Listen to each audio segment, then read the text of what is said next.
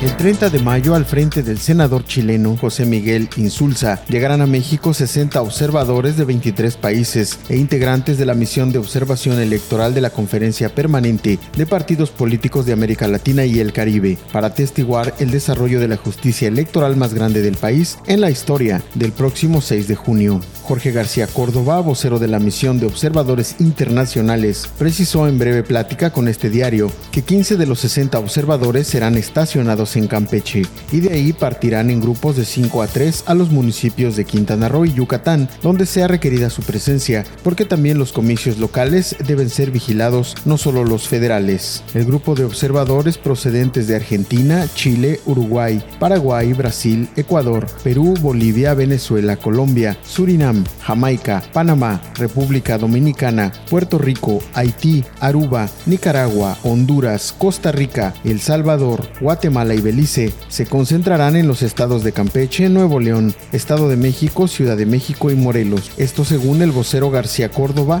porque desde ahí la movilización de los 60 observadores es estratégica y pueden reportar cualquier anormalidad o incidente que hayan podido constatar. Y esta sea comunicada a José Miguel Insulza, que viene como del Partido Socialista Chileno y de la directora del Observatorio Electoral de la COPAL, Dolores Gandulfo. La COPAL dijo sentirse satisfecha porque la misión de observación electoral la encabece el senador chileno y exsecretario general de la Organización de Estados Americanos de 2005 a 2015, debido a que siente gran cariño por México, donde vivió aislado luego del golpe de Estado perpetrado por las Fuerzas Armadas contra el presidente Salvador Allende.